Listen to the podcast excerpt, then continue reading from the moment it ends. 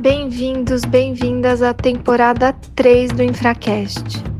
O primeiro podcast do Brasil dedicado exclusivamente aos temas das privatizações, concessões e parcerias público-privadas. Se você é um estudioso sobre o tema, é uma concessionária, alguém do governo que se interessa pelo assunto ou um jornalista que cobre essa área, esse continua sendo o seu podcast. O nosso bate-papo do Infracast de hoje é com Helena Landau. Ela, que é uma importante economista e que também se enveredou pelo ramo do direito, foi uma diretora muito protagonista do BNDES na década de 90. Ela é conhecida como a musa, a rainha das privatizações daquela década, por ter, junto ao BNDES e ao governo, realizado processos emblemáticos de privatizações, em especial no setor elétrico. Essa desculpa de que não é o momento, que as eleições, que o mundo não quer, isso é desculpa para quem não quer fazer ou ou quem tem preguiça de enfrentar as resistências, sejam internas dentro do governo ou externas no Congresso Nacional e no sindicato. As agências, infelizmente, ao longo do tempo, acabaram sendo capturadas politicamente. E nós, no BNDES, tínhamos uma desconfiança enorme do Estado, porque o Estado não tinha mais condição de investir. Não vamos tirar qualquer ideologia desse debate aqui. Sim. O Estado estava falido, estava é, sucateando os serviços.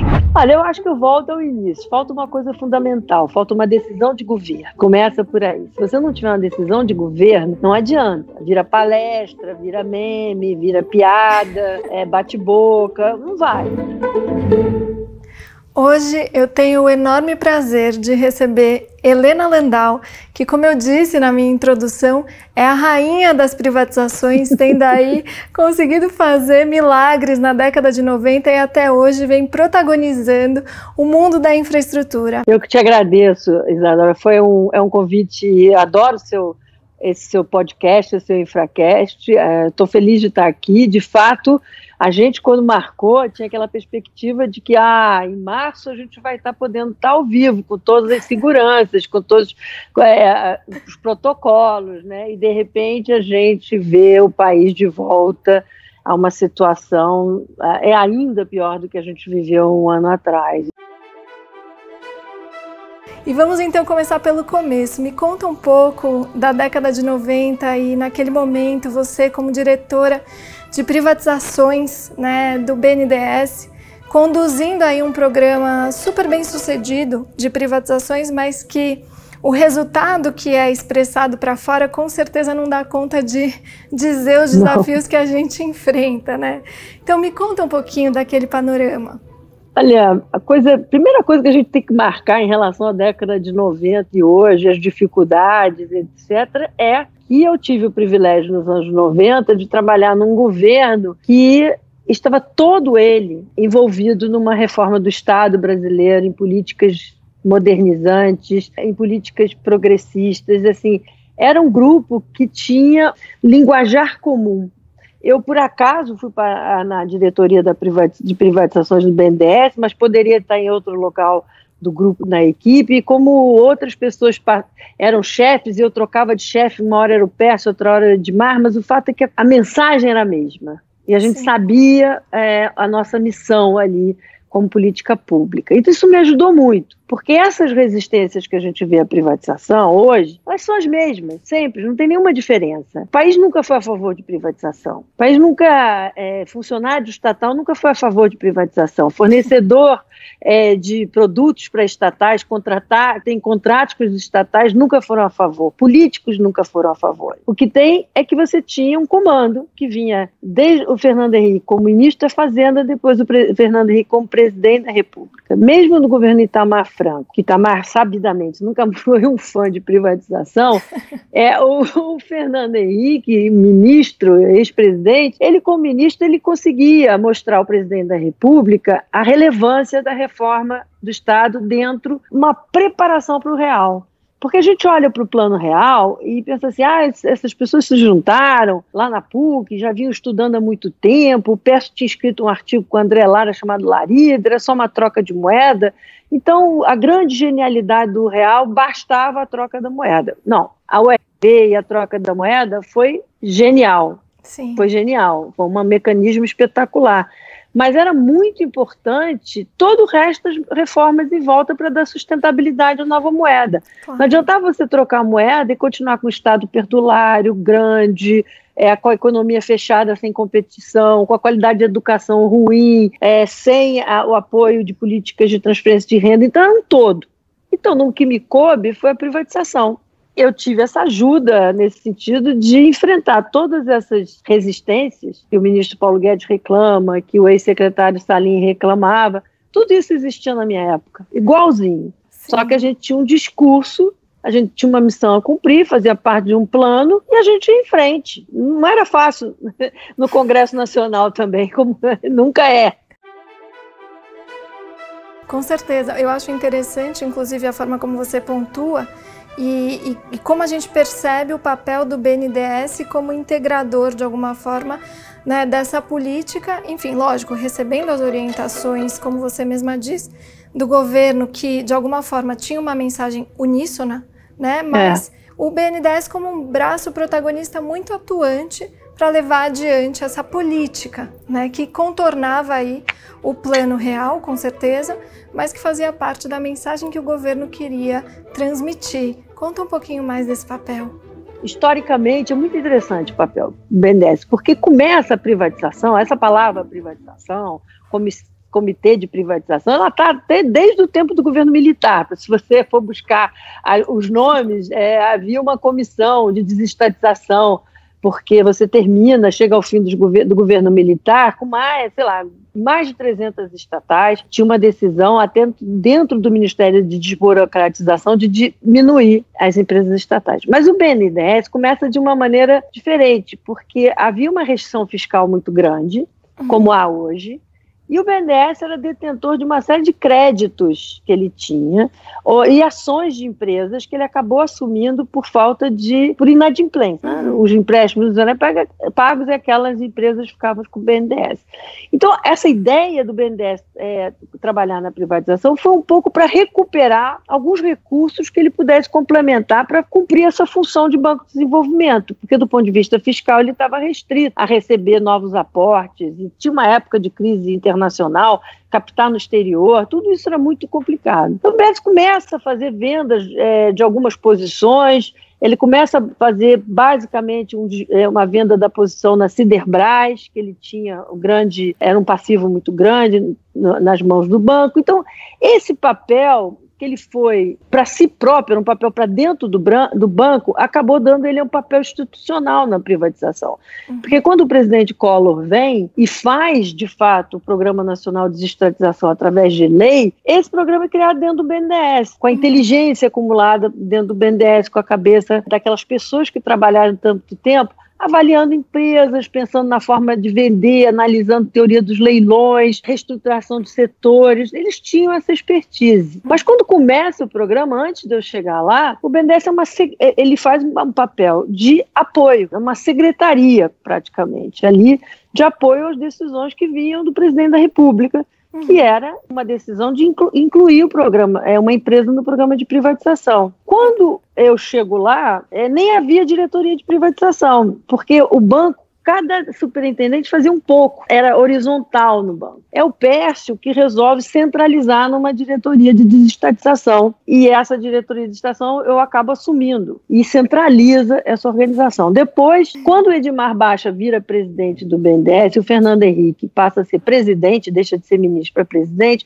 o Edmar resolve fortalecer o programa de privatização. Uhum. Então, ele sugere a criação do Conselho Nacional de Ministros. Antes era uma secretaria dentro que o BNDES apoiava, e agora se transforma num Conselho de Ministros, onde o BNDES continua sendo uma secretaria, mas de nível de ministério. Uhum. E com isso, o presidente da República está lá representado pelo, seu, pelo chefe da Casa Civil o programa de privatização toma um salto e o BNDES passa a lidar diretamente com os ministros do governo e não só com o presidente do banco ou o ministro do planejamento.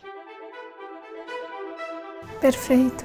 E, e Helena, uma pergunta que me surge, né, a partir desse contexto que você coloca, do papel do BNDES, mas também do conselho de todos esses ministros e do relacionamento que vai se formando a partir dessa interação É, como que a gente prioriza projetos para que sejam aí o alvo da nossa política de privatizações, né? Porque ah. eu imagino que seja difícil escolher por qual ativo começar. Então a gente tem a Ciderbras, mas no fim das contas, como é que a gente evolui até chegar nas elétricas, na CSN, é. na Vale? Me conta. Não, isso é uma pergunta muito interessante, porque isso é uma confusão que existe até hoje, né? Uhum. É de como é que se escolhe. Na realidade, você é, há um grupo que, faz sugestão. Pode ser do BNDES, pode ser o, Ministério do Planejamento, que quando existia, que não devia ter acabado, ou o Ministério da Fazenda, ou algum próprio Ministério Setorial que diz, olha, eu estou com 10 empresas embaixo de mim e não tem essa utilidade para essas empresas. Em geral, tem um grupo de estudo que analisa uma lista de empresas e sugere ao presidente da República. Uhum. Porque a lei do PND, ela é uma autorização gen genérica. É, não é que você precisa, o Congresso não precisa autorizar uma privatização. O Congresso sempre precisa autorizar a extinção de uma empresa porque foi o Congresso que autorizou a sua criação. O problema é que a lei do PND é uma autorização genérica. Então, você não precisa ter uma lei que autorize cada venda. Você tem um decreto do presidente da República. O Brasil começou, eu gosto muito do meu lado, é, meu lado advogado, de olhar a ordem econômica da Constituição. É, e lá na Constituição está dito muito claramente, no artigo 173, que a presença do Estado na, econo na economia é uma exceção. São, são questões muito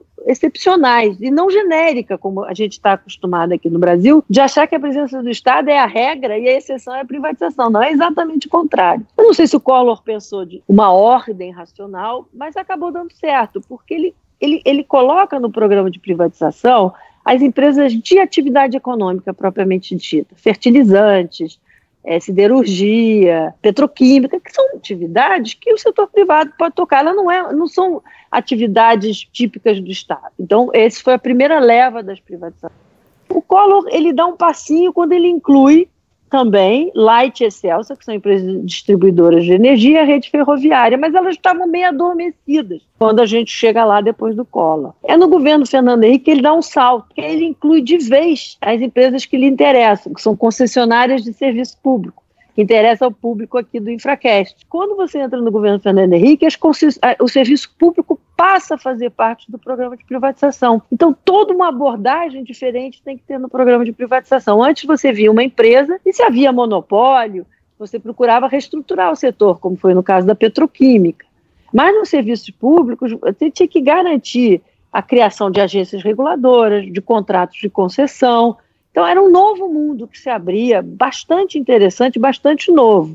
E o BNDES sempre na coordenação com apoio de consultores. O que a gente tem hoje no programa de desestatização deste governo, se é que a gente pode chamar que há um programa de desestatização, porque eu acho que não há, é uma confusão na governança. Né? O BNDES não sabe exatamente qual é o papel do BNDES. Uhum. Porque foi criada desnecessariamente uma tal de Secretaria de Desestatização, que só confunde uma camada a mais além da Secretaria de PPI, que é além do Conselho de PPI, e o BNDES acaba parecendo que é um braço de fazer pequenos estudos. Como o BNDES tem uma inteligência, um corpo técnico, que sempre comandou o programa de privatização. Se você olhar, tudo que anda está saindo do BNDES.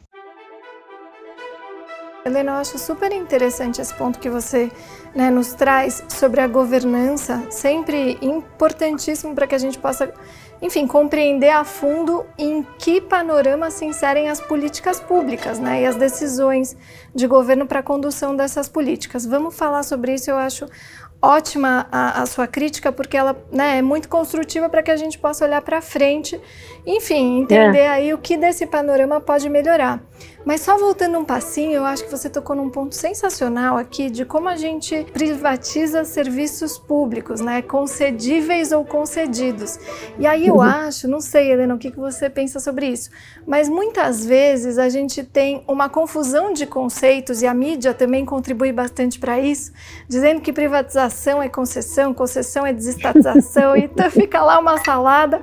E talvez isso seja explicado mesmo por aquele momento em que era preciso privatizar, mas também regular esse serviço. Então, era um combo, né? A gente tinha um movimento de privatização, um movimento societário de aquisição, né, de alienação de uma participação do Estado, e concomitantemente a isso, uma concessão para regrar o, enfim, a atividade que também era passível de delegação. Conta pra gente como é que foi isso no BNDES e a sua estruturação. Então, isso é muito interessante, porque hoje, por exemplo, é, você não tem uma noção de reforma do Estado, né? Então você tem é, inclusão de uma empresa aqui, outra ali, mas você não tem aquela sensação de que eu estou retirando o Estado da economia ou eu estou reorganizando um setor específico. É, a gente, eu tinha, eu gosto de ter essa ideia que na época da, dos anos 90, a gente tinha essa ideia de, de uma reestruturação, de um reposicionamento do Estado na economia e uma efetiva reforma do Estado. Então, assim, o Estado saiu de toda a petroquímica, o Estado saiu de toda a siderurgia, de todos os fertilizantes, saiu de Embraer, rede ferroviária. E aí, quando a gente entra no, nos serviços públicos, havia um debate jurídico muito interessante. Se o fato da gente vender, como você falou, uma, uma alienação de controle em operação de mercado, num leilão, a gente poderia vender a concessão junto, né? Isso é uma discussão Sim. jurídica interessante, que foi também precedida muito antes para saber se leilão de ação de privatização poderia ser considerado um tipo de licitação. Então você teve uma discussão, primeiro, para dizer que leilão era um tipo de licitação, você vê coisa interessante aí para a gente discutir no Infracast. Muito. E depois, se você poderia, ao vender as ações, considerar que a concessão estava sendo vendida. Isso foi solucionado pelo Supremo, isso foi resolvido, e o que acontecia é que quando você, ah, se vendia esta concessão, por exemplo, a Light, quando se vendeu o controle acionário da Light, se vende um novo contrato de concessão. Você Sim. Do zero. Mas não adiantava vender só a Light. Então você tinha que preparar todas as distribuidoras do Brasil para serem vendidas. Então era preciso que tivesse um órgão regulador, porque a gente estava agora começando a privatizar monopólios naturais de serviços públicos. Então tinha toda uma, uma discussão. Essa discussão sobre concessão e privatização, ela vem depois com o governo PT. Na Sim. realidade, é, o saudoso Marcos Juruena já falava que desestatização como um termo amplo, Sim. que incluía privatização, concessão, PPP, tudo era uma forma de desestatizar, de reduzir a presença do Estado. E a privatização seria especificamente na venda de um ativo. É, quando junta com concessão, a gente começa com essa, essa discussão. E a, a presidente Dilma quando era secretária, vivia querendo dizer que ela não privatizava, que ela só concedia. É a mesma coisa. é, é, são gêneros de um. É, espécies de um grande gênero, entendeu? Para mim é tudo a mesma coisa. É a retirada do Estado na economia. Sim. Então eu sei que o, que o PT não gosta de, de ser é, conhecido pelo fato de ter criado a OGX através da privatização de óleo, ou de ter privatizado grande parte da, da geração de energia elétrica no Brasil, através dos leilões, mas tudo isso é privatização ou uma forma de desestatização. É uma discussão semântica apenas, né? É isso mesmo. Acho que de qualquer forma a gente está abrindo as portas para trazer investimento privado também.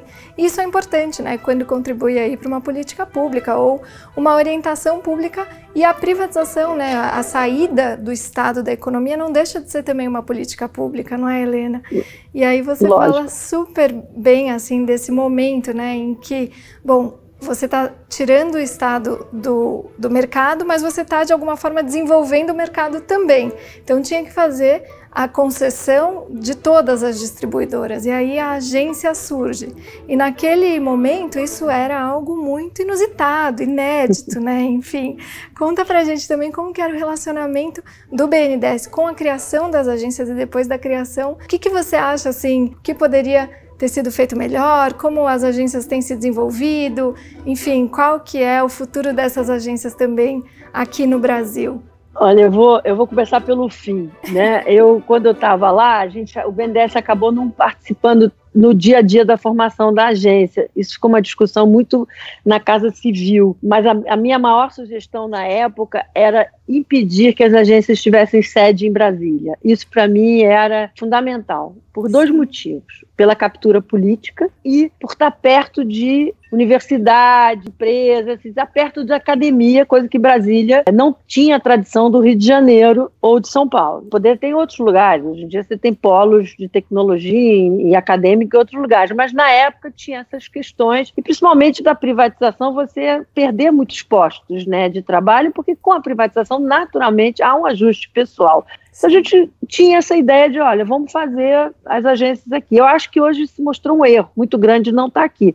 Tem a Anatel por aqui, a ANP, mas a filosofia de que elas têm alguma coisa ligada com Brasília. Elas nasceram, de alguma forma, ligadas, ainda que a questão geográfica não, tá, não tenha se, se é, feito diferença. Né? Eu achava que, que ia fazer muita diferença. Então, assim, as agências foram criadas, na, na nossa questão de light, excesso de distribuidoras, o mais importante foi a montagem do contrato de concessão. Isso era inédito, porque na privatização da Light, da Excelsior, ainda não tinha sido uh, votado nem lei de concessão, para você ter ideia. entendeu? É, foi antes não tinha nem lei de concessão. A lei de concessão veio junto.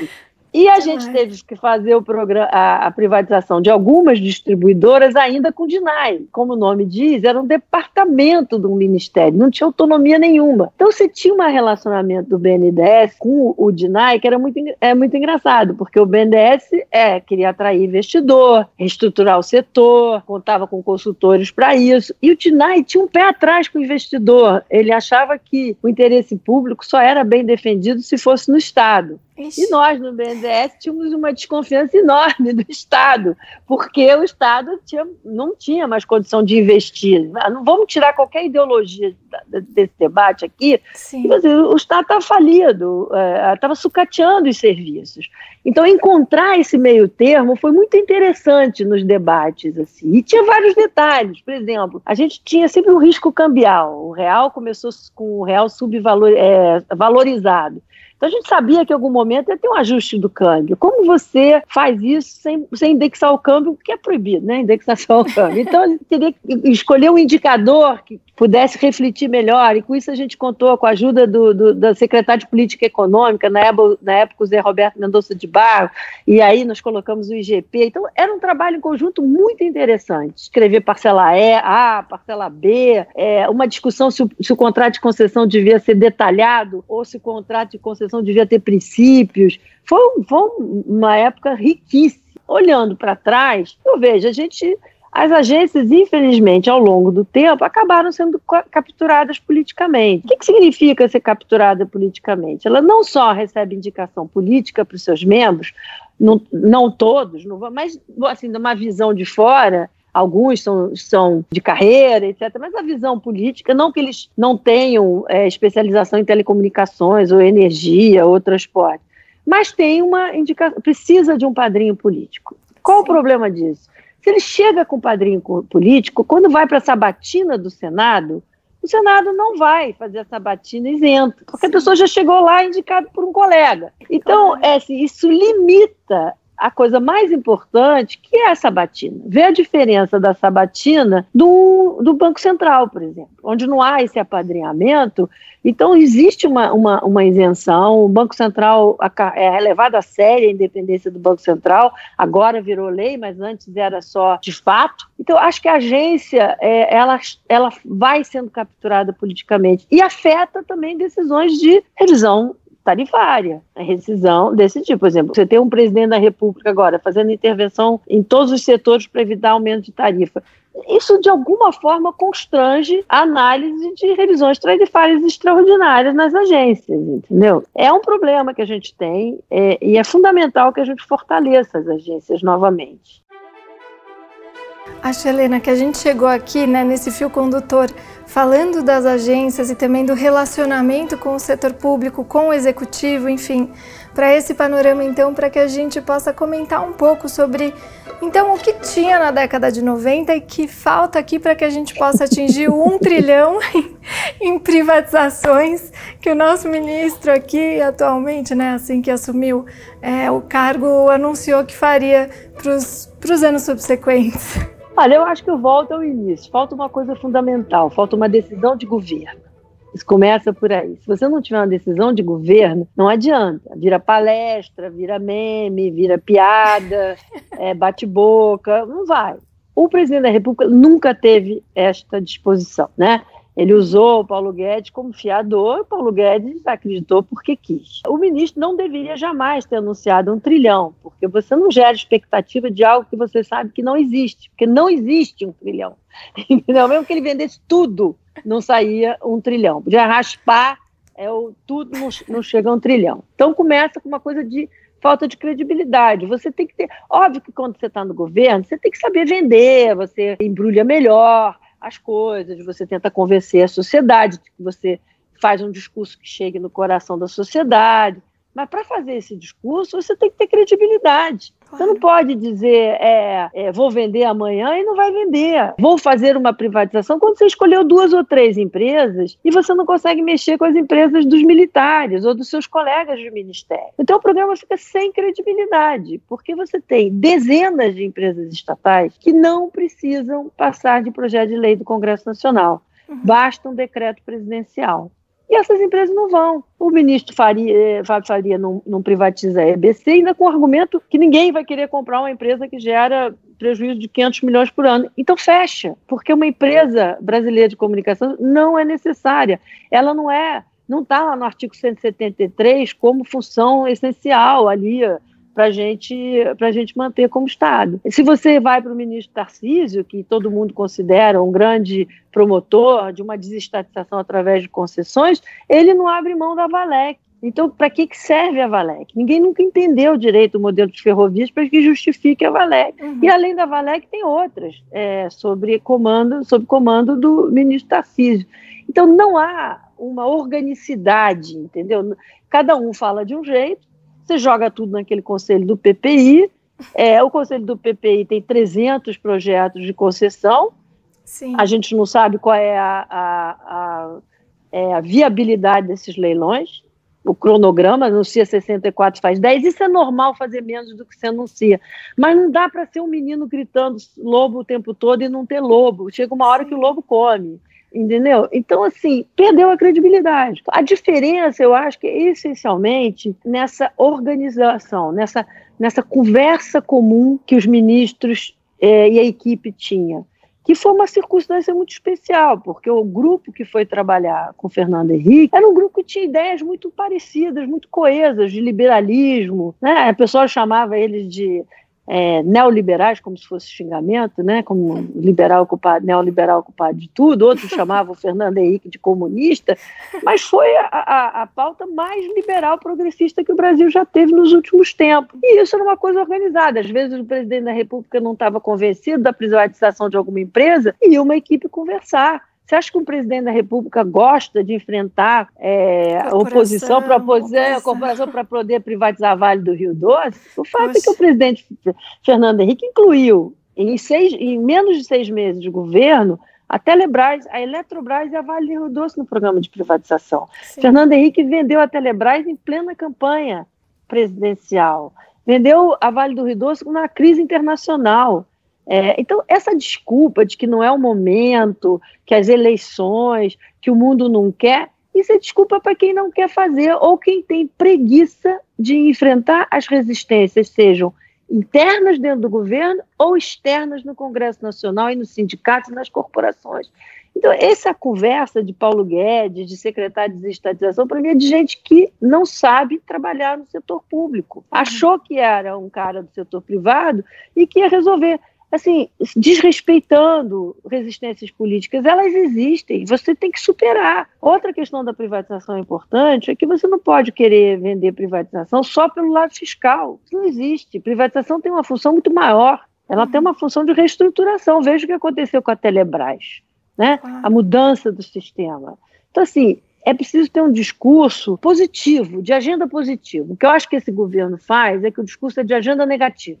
Se não vender, vai quebrar. Se não vender, não tem dinheiro. Se não vender, entendeu? Quando é assim, olha, precisamos é, vender tal o Correios, porque os Correios não estão mais com capacidade de cumprir suas funções, porque a gente precisa trazer competição em áreas é, que não são de monopólio, coisas assim, tem que ter uma conversa, entendeu? Para poder explicar. Coisa que não foi feita na Eletrobras, entendeu? É Sim. quase que empurrado goela abaixo. Então, essa eu acho que é a diferença, entendeu? De você ter um governo que entende a importância, o governo como um todo. Eu não teria feito o trabalho que eu fiz se eu não tivesse tanto apoio para cima como de baixo. A equipe do BNDES me ajudou horrores, né? Porque eles sabiam qual era a função do BNDES ali. Eles estavam comprometidos em manter o BNDES. Hoje você não sabe quem manda, se é o Tarcísio na PPI, se é a Renata, se é a, se é a Marta, se é uma acorde. O primeiro-ministro da Economia é o que menos fala sobre privatização, porque ninguém acredita quando ele fala, e o presidente da República nem pensar. Né? Então, como é que você vai sair uma privatização daí?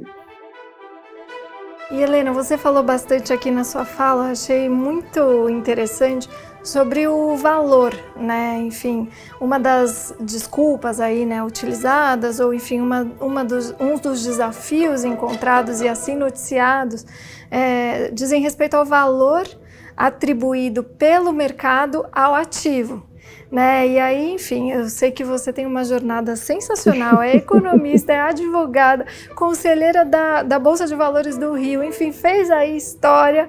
Me conta um pouco desse lado da moeda, né? Porque quando a gente está no governo, claro, é importante que as estruturas funcionem. Eu achei uma aula aqui, o que você está nos dizendo, sobre como, enfim, acontecem os diálogos institucionais no âmbito do próprio poder executivo, né, que está aí executando a política, como também com o legislativo, as agências, enfim, e o banco, né, todos aí azeitando o discurso, o diálogo e a visão de futuro para poder implementar um programa. E aí quando a gente entra para esse braço que é o mercado, né, e você falou mesmo que os processos de privatizações e concessões eles aconteciam num ambiente de bolsa, num ambiente de negociação de títulos, negociação de ativos e que há, enfim, de alguma forma inovador para quem está aí no papel das concessões e privatizações, porque fica muito mais é, focado nos processos contratuais. Conta um pouquinho para a gente como que, como que funciona esse universo né, é, de venda de ativos na Bolsa e para a gente poder depois pular para uma análise da perspectiva de desenvolvimento desse mercado, protagonizando movimentos de privatização também. Olha, essa é uma pergunta ótima, porque na realidade a forma de venda foi construída dentro do BNDES, pela equipe do BNDES, naquilo que eu te falei, que foi o BNDES estudar a forma de vender seus próprios ativos, gerar a caixa para poder fazer o papel, que era o papel principal do, do banco. E é engraçado que o banco ajuda na reforma do Estado ao ajudar na reforma de si próprio, né? De, de, então, assim, a própria visão da BNDESPAR, a própria atuação, várias coisas foram discutidas e o, e o banco foi é, aprimorando é, a forma de cálculo de preço, a forma de fazer leilão, se era leilão por bloco, se era leilão que as sem bloco, né, que as pessoas você vendia uma quantidade de ações, por exemplo, e não havia um consórcio pré-formado inicialmente. Né? As pessoas compravam partes e iam saber da, depois que se formava o Sim. grupo vencedor. Você teve aí você teve algumas mudanças quando de repente você faz um leilão de bloco, né? Porque você acha que talvez o leilão de bloco maximize o preço. Então entra na definição de preço e qual operação de mercado que você vai fazer, os objetivos da privatização. Se o objetivo, por exemplo, plano, quando a gente fala em saneamento, a gente prioriza muito mais os investimentos que vai receber do que o valor da outorga, em muitos casos, tá? Porque estamos tão atrasados que a gente precisa de ter uma proposta vencedora, aquele compromisso com o investimento.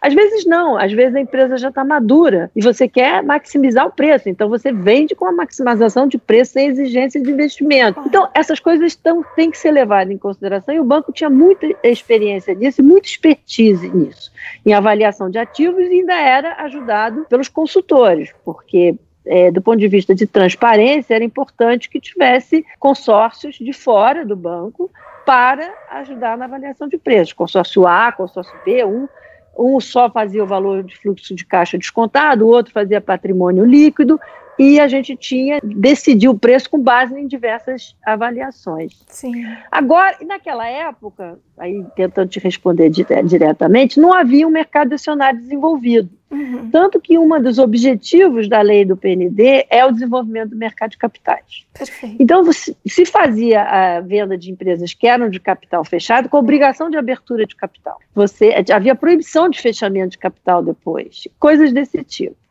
Hoje você tem um mercado mais maduro. Então você sai da discussão e começa a discutir propostas de capitalização, propostas de oferta pública né, na, na Bolsa, porque você já tem um balizador de preço que o próprio mercado está te dando. Sim. Né? Então, assim, a venda da Eletrobras, por exemplo, o governo pode até querer atingir determinado valor, mas esse valor que ele deseja atingir, de alguma forma, está balizado pelo valor. Há anos vem negociando negociado em bolsa e há anos o potencial que, que, que o investidor sabe que ela pode atingir. Então, assim, você tem um momento diferente do que tinha na minha época. Você praticamente não tinha. Por exemplo, você vai privatizar distribuidoras, era Light e Celso. Hoje você tem 63 distribuidoras é, abertas. Então, assim, completamente diferente. Você discute múltiplo, né? Antigamente você não usava múltiplo como proxy de nada, você também não define preço com múltiplos, mas eles são importantes, né? Por exemplo, como fazer o valor, de, é, o fluxo de caixa descontado, que taxa de desconto que a gente usaria, a gente nem sabia né, exatamente como é que aquele setor era percebido do ponto de vista de risco, qual era o risco país.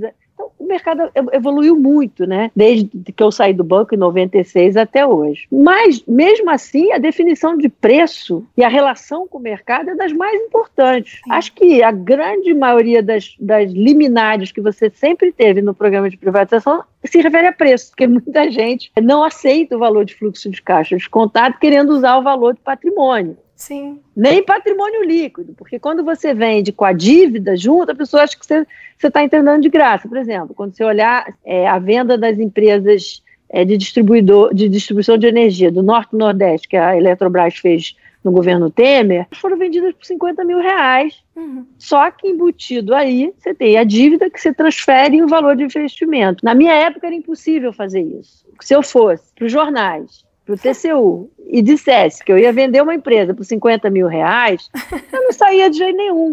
Esse foi um grande problema com a Transnordestina, por exemplo. Que o valor Até hoje, presente. Né, Helena?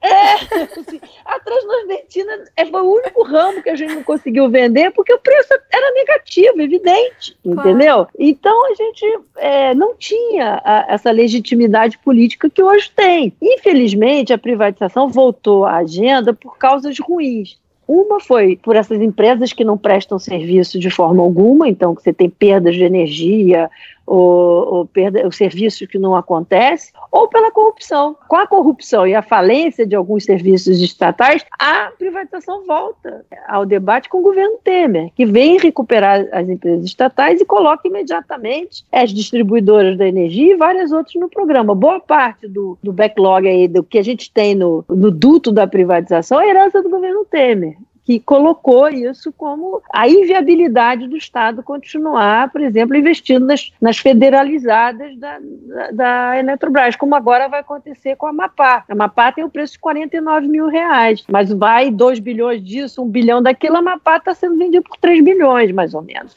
ao longo dos anos. Eu estou chutando os números aqui que eu não analisei, mas claro. você leva a dívida e você tem que trazer investimento. Então, isso é um avanço muito grande. Fato, dois avanços. O fato de você poder incluir claramente no preço a dívida que você, é, é, que você repassa ao novo controlador e o investimento que vai ser feito e o fato de você poder usar operações de mercado para balizar preço. Não que eu te, não que eu goste da operação da Eletrobras, você sabe que eu sou crítica da operação da Eletrobras, mas ela ela tem um apoio, a capitalização é possível porque hoje o mercado de capitais brasileiro é o mercado que é, né?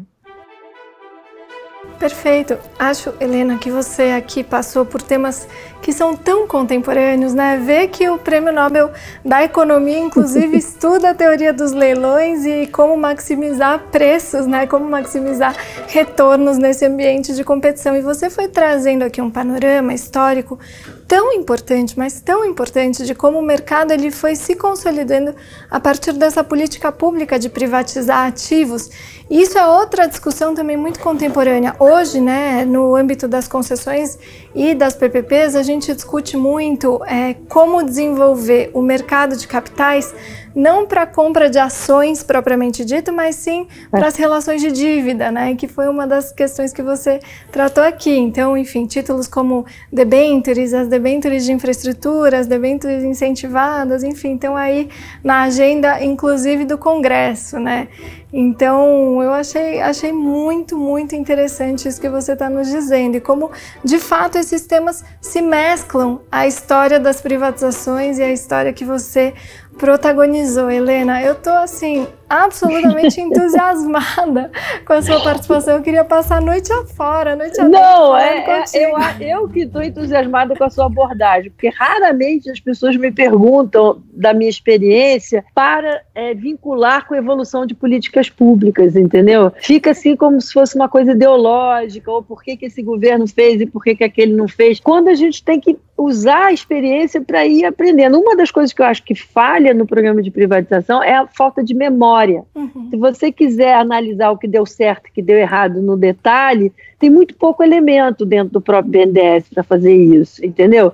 É, o que, que, a gente podia ter melhorado em tal, em tal venda? Por que, que essa permitiu uma restatização, como foi o caso da Vale do, do Rio Doce, que agora foi privatizada de novo? O que, que a gente pode fazer de diferente para melhorar? É, a pulverização do capital. Sim, o que que, por que, que a tarifa é alta? Como é que a gente explica para as pessoas que parte do problema das tarifas é ICMS, não tem nada a ver com a privatização? Uhum. É, qual o papel do CAD também na privatização? Porque se você está reestruturando monopólios ou concentração, ou você não quer vender monopólio privado, é, estatal para monopólio privado, qual a participação do CAD? Quer dizer, essas perguntas precisam cada vez mais ser discutidas para que a privatização, de fato, não só seja a reforma do Estado que todos nós é, precisamos, um Estado que não tem recursos para fazer suas funções básicas, mas porque a privatização é uma política pública, é uma melhoria de serviço público, é o fortalecimento de mercado de capitais, é, é nova forma de governança, tudo isso vem da privatização. Absolutamente, Helena.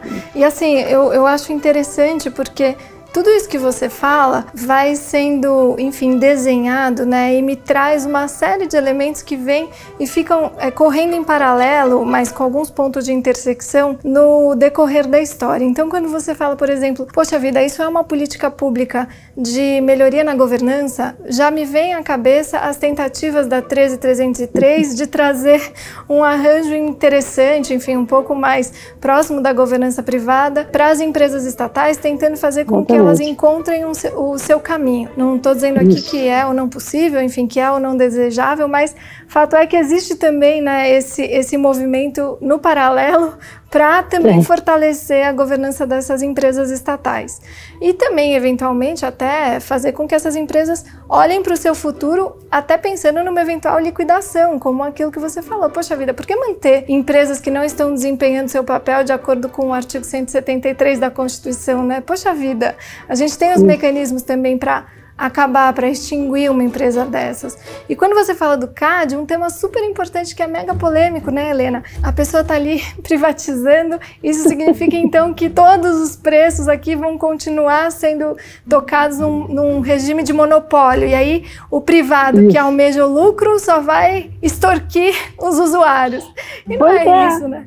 Não é isso, a gente tem que trabalhar. Você imagina a Petrobras, se você quisesse é, privatizar a Petrobras, é, você, óbvio que você tem que passar por uma desverticalização, venda de refinarias, etc. Tudo isso teria que ter feito parte do programa de privatização de uma Petrobras. Por isso que eu não gosto do modelo da Eletrobras, porque eu acho que você está capitalizando, é, diluindo a União e você não está usando a privatização de uma empresa deste porte para ir junto na remodelagem do setor elétrico, para acompanhar é, é, é ou para estimular ou para induzir mudanças no setor elétrico. Então, é, isso faz falta, porque você não privatiza só para tirar o governo para impedir que Bolsonaro ou Dilma interfiram em preço das estatais. Óbvio que isso estimula, porque a verdadeira defesa do patrimônio público é impedir a destruição do patrimônio pelo próprio governante, né?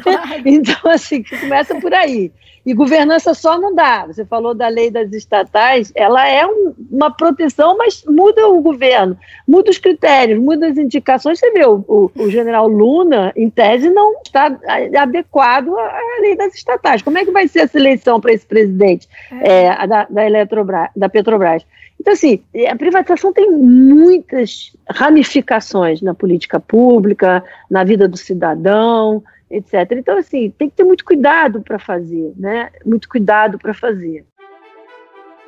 Sensacional. Helena, vamos fazer um bolão aqui. Se você tivesse que apostar qual vai ser a primeira privatização dos próximos tempos que vai sair, eu posso te confessar que eu trabalhei na privatização da CESP em São Paulo.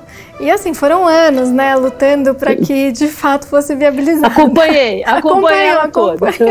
Muito bem. Pois é, Flor. Então, o que, que você acha que sai assim nos próximos tempos? E, enfim, que desafios específicos cada um desses ativos deve enfrentar, só para a gente ir concluindo a nossa entrevista, infelizmente. Olha, eu se eu tivesse que apostar em alguma privatização, seria da área de saneamento Talvez a SEDAI saia antes de Eletrobras, Correio, de tudo isso. Que eu acho que no saneamento nós estamos só esperando né, a decisão dos vetos, toda a, a, a regulamentação, mas está avançado. As próximas grandes seriam Eletrobras e Correios. Acho que a Eletrobras pode ter a, até a MP é, votada, o governo já fez muita concessão política para achar que essa MP não, não vai ser convertida em lei. Mas depois que for convertida em lei, ainda tem todo o trabalho do BNDES. Se for para ser feito bem feito, ela não leva menos de um ano. E aí a gente cai no ano eleitoral e eu queria ver o governo Bolsonaro vender a Eletrobras em junho de 2022. E Correios, Correios está aí na, no projeto e de princípios, né? O próprio ministro das Telecomunicações diz que nem não estamos falando necessariamente de privatização uhum. né? Ela é uma, ela está pensando em formas de atrair capital privado. Eu não sei que capital privado entraria numa empresa majoritária sob controle da União, ainda mais na situação de fragilidade financeira do Correios. Então eu apostaria no, no, mais na SEDAI, posso nessa, nessa altura. Bom, Helena, olha, com muita dor no coração, como eu disse, queria. Bom, tô te esperando para cachaça mineira aqui, assim que tudo isso passar, para um grande abraço, porque, Não. nossa, cada dia eu fico mais fã sua, Helena. Tô muito feliz de você ter participado do Infracast. Muito obrigada, Flor. Eu fiquei encantada com o nosso papo ah, e estou aqui à disposição. Quando surgir outro assunto, tô aqui. Eu sou facinha. É só me chamar.